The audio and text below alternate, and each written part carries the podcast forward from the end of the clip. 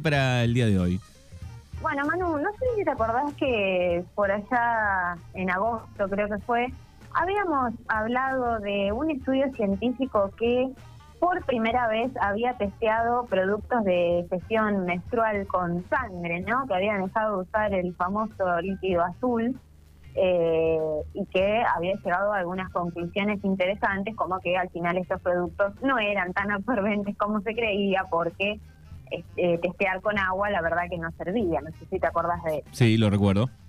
Bueno, hoy traje otro estudio científico que salió en octubre, que está también vinculado a la menstruación y el que está escuchando dirá, pero ¿cómo que recién se descubren estas cosas? Con la población mundial femenina de 49,7% y sabiendo que una mujer tiene alrededor de 450 ciclos menstruales en su vida. Bueno, amigas, amigos, es simple, la ciencia tiene cara de varón, la ciencia también es machista y también patriarcal.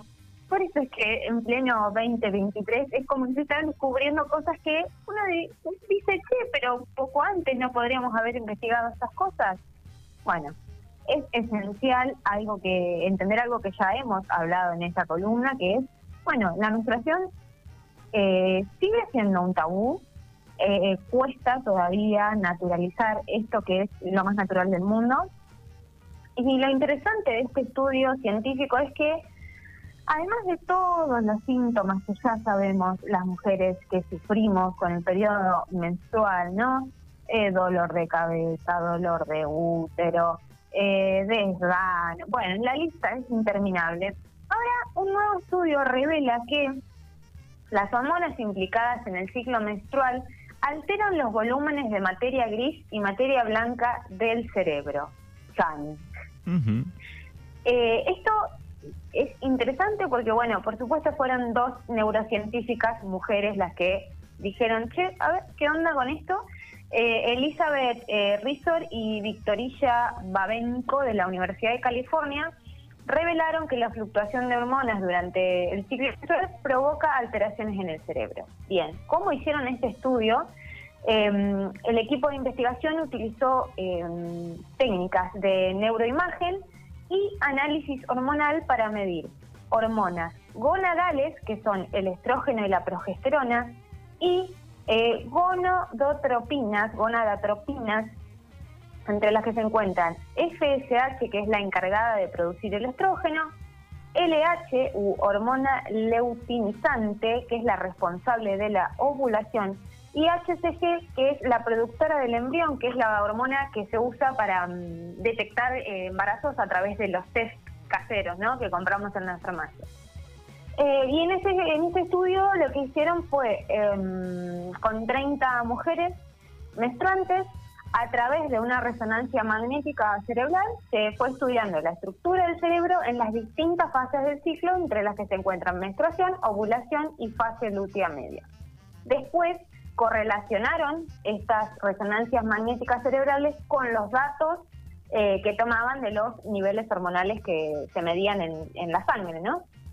Entonces, estos resultados muestran que momentos antes de la ovulación, que es eh, cuando en el cuerpo aumentan los niveles de leutinizante, qué difícil son las palabras médicas, chicos, pero son estas, leutinizante y mm. estradiol, que es la que forma el estrógeno, los cerebros de las mujeres presentaban cambios en su materia blanca, lo que supone una transferencia mucho más rápida de la información a través de las fibras nerviosas. Y por el contrario, se observa que eh, ante la presencia de progesterona, eh, lo que hay es una disminución del volumen del líquido cefalorraquídeo, el cual desempeña funciones vitales como proteger al cerebro de lesiones repentinas y además el aumento de materia gris. Muy interesante todo esto y me imagino que para los que están en el baile de, la ciencia y la medicina debe ser aún más interesante, ¿no?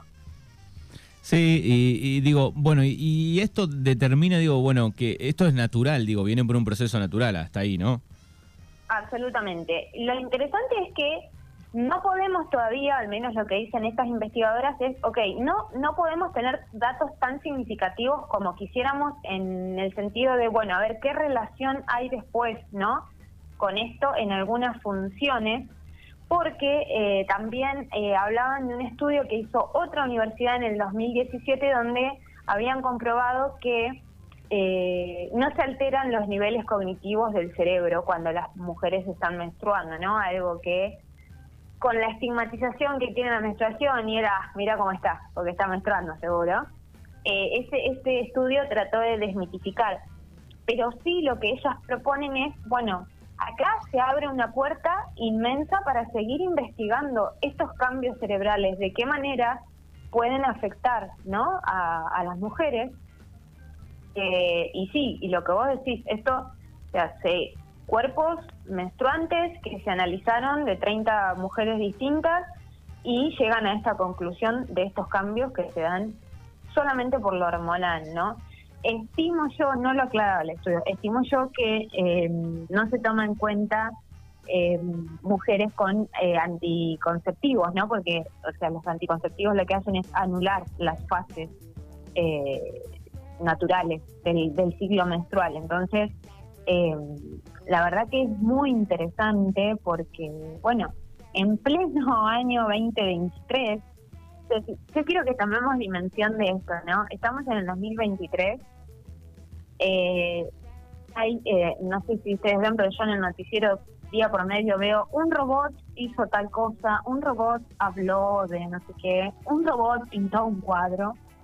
Eh, tenemos la inteligencia artificial que hoy es capaz de hacer creo que cualquier cosa, ¿no? La inteligencia artificial hoy me puedes pedir lo que quieras, creo. Estamos por hacer unas casas en este fuera del planeta Tierra para no sé qué año también, sumalo.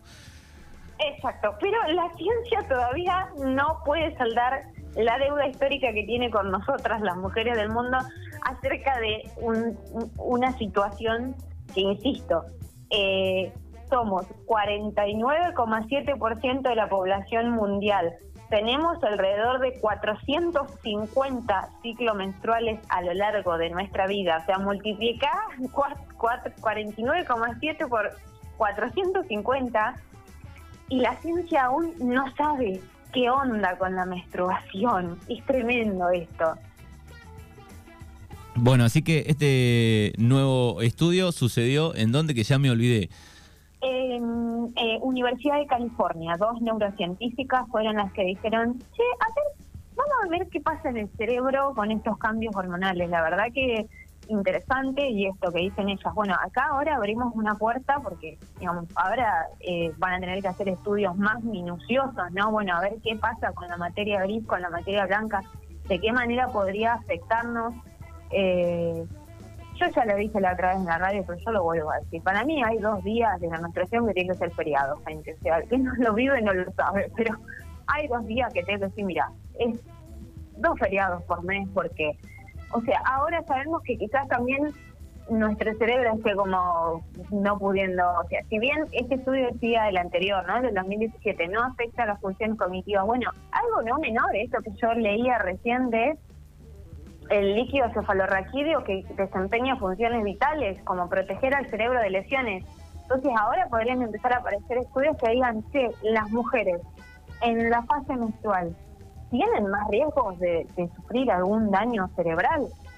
Bueno, la puerta que se va a abrir a partir de ahora, si la ciencia quiere no acordarse de nosotras, eh, yo creo que va a ser muy interesante y que, en, en este tiempo digo, este año salieron dos estudios, ¿no? De distintas cosas, pero preocupados por la menstruación eh, en pleno 2023. Yo creo que esto es, un camino de ida, ¿no? Sí, sí, va a haber, seguramente va a abrir puertas y nuevas investigaciones, bueno, para ver eh, qué, qué, resultados hay y de acuerdo a eso, bueno, poder tratarlo también, este, ¿no? Supongo absolutamente, absolutamente. Eh, a mí me, yo me indigno, porque imagínense que hoy yo con la inteligencia artificial me puedo poner, eh, no sé, eh, la cara de Rosalindia, el cuerpo de Luciana Salazar en una foto.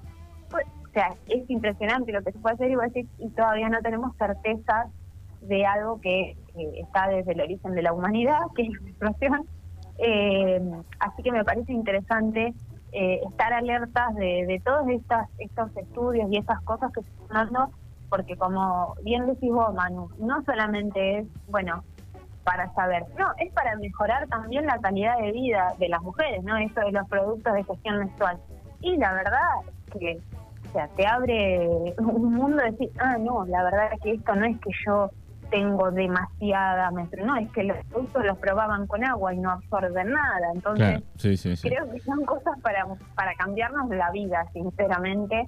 Así que celebramos que es un sector de la ciencia o curioso encabezado por mujeres, pero bueno, por eso también es que cuando hablamos del techo de cristal, cuando hablamos de los espacios que tenemos que seguir conquistando las mujeres, definitivamente la ciencia es uno fundamental para que se puedan abrir esas puertas eh, que celebramos y bueno, estaremos atentas a ver, atentos qué, qué pasa, porque si ya salieron dos este año, creo que el año que viene va a estar muy potente la, la investigación en este tema. Bueno, ahí está el tema de este jueves en un micrófono propio aquí en Mañanas Urbanas. Gracias como siempre y hasta el próximo jueves. Nos encontramos el jueves que viene, Manu. Un abrazo.